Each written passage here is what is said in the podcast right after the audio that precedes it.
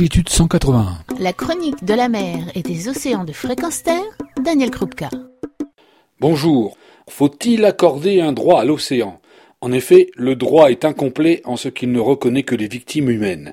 Étendre le droit à l'océan, c'est étendre la notion de droit au non-humain, lui prêter une identité propre, une propriété morale, intellectuelle ce qui pose la question de savoir ce que l'on peut posséder et qui peut posséder.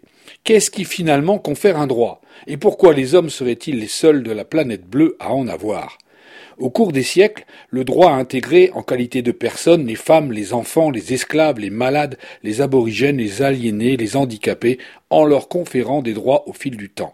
Alors pourquoi les baleines, les requins, les saumons, le corail, le poisson clown et toutes les créatures maritimes ne pourraient-elles pas faire un procès et exercer leurs droits? Pourquoi ces créatures devraient-elles endurer blessures, destruction, empoisonnement par pollution, écocide, génocide et ce sans fin et sans défense possible? Le droit de vivre et de croître ne s'applique-t-il qu'à l'humain? La proposition d'un droit de l'océan peut être étrange, risible, saugrenue, car nous, hommes, détenons des droits, ne pouvons concevoir nos colocataires qu'en tant que choses, nos choses destinées à notre bon vouloir et usage. On pourra même objecter que requins, cachalots, mammifères marins ou poissons n'ont rien demandé, muets comme des carpes.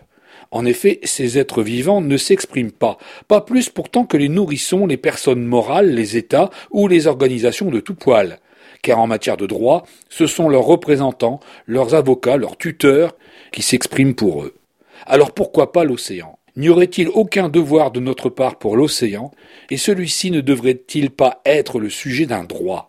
Sommes-nous, au-delà de satisfaire nos besoins biologiques de base, obligés d'étendre notre emprise à tout l'océan, à ces créatures vivantes, de les posséder, d'en faire un enjeu, un jeu d'appropriation, de manipulation, sans considération de la présence du vivant à nos côtés, dont nous dépendons, et non comme de simples moyens ou ressources pour parvenir à nos fins et au-delà de nos fins, FAIMS.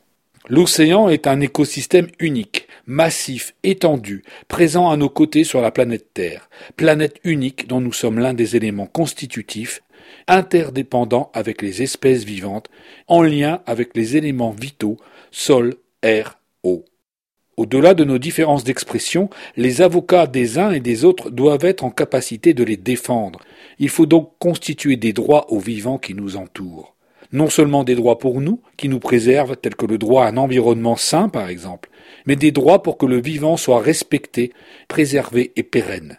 Parler au nom de l'océan, au nom de la planète bleue, être l'un de ses avocats devient un acte de sauvegarde de l'humanité, de l'océan, de la Terre.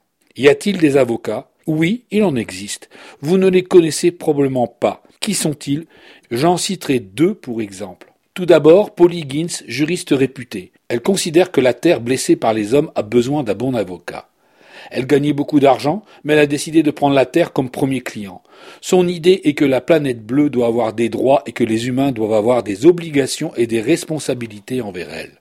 En conséquence, son objectif est de rendre criminels, au sens juridique, les écocides, c'est-à-dire les dommages et destructions irréversibles des écosystèmes, tels que les forêts, les rivières, les terres, les mers, etc et donc de mettre en place un droit international visant les responsables d'actes criminels à répondre de leurs crimes, et ce au plus haut niveau, crimes d'État, de multinationales, crimes de chefs d'entreprise.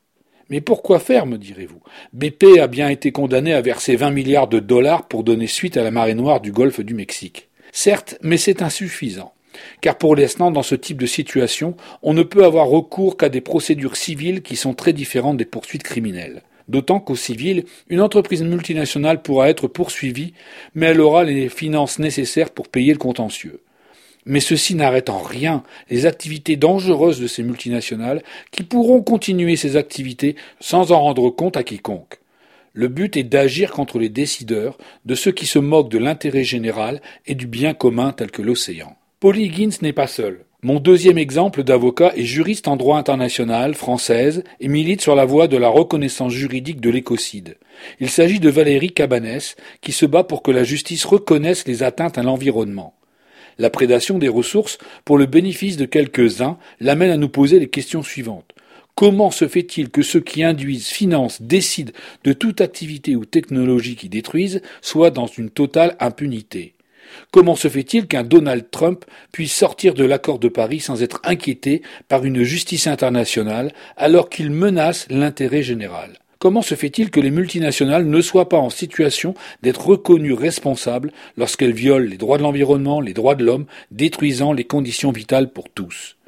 Valérie Cabanès nous invite en particulier les jeunes à aller chercher les juges pour défendre l'environnement, puisque les politiques ne font rien. Car partout, aujourd'hui dans le monde, des juges demandent à ce que les États respectent les droits des générations futures, terme cher à Jacques-Yves Cousteau, qui aujourd'hui inclut vos enfants dans l'urgence de la situation. Et pour donner encore plus d'intérêt pour ces sujets, le mot de la fin pour Paul Higgins, extrait de l'émission Vox Pop sur Arte de mars 2018. Il faut se détourner de la propriété et des lois qui l'encadrent. Nous nous voyons comme des gardiens, des tuteurs, des intendants de la terre, des protecteurs, pas seulement pour nos propres intérêts, mais pour notre communauté. Et pas juste pour la communauté humaine, mais pour une communauté terrienne plus large. Et pas seulement pour notre communauté ici et maintenant, mais pour des générations futures. Je regarde 2000 ans plus loin. Et vous, serez-vous un gardien de l'océan, son avocat, sa voix? Si vous n'en avez pas le temps, rejoignez les ONG qui soutiennent la voix de l'océan. L'association Longitude 181, avec son programme Les droits de l'océan, est l'une d'entre elles. Daniel Krupka, Longitude 181 pour fréquenceterre.com. Retrouvez et podcastez cette chronique sur notre site fréquenceterre.com.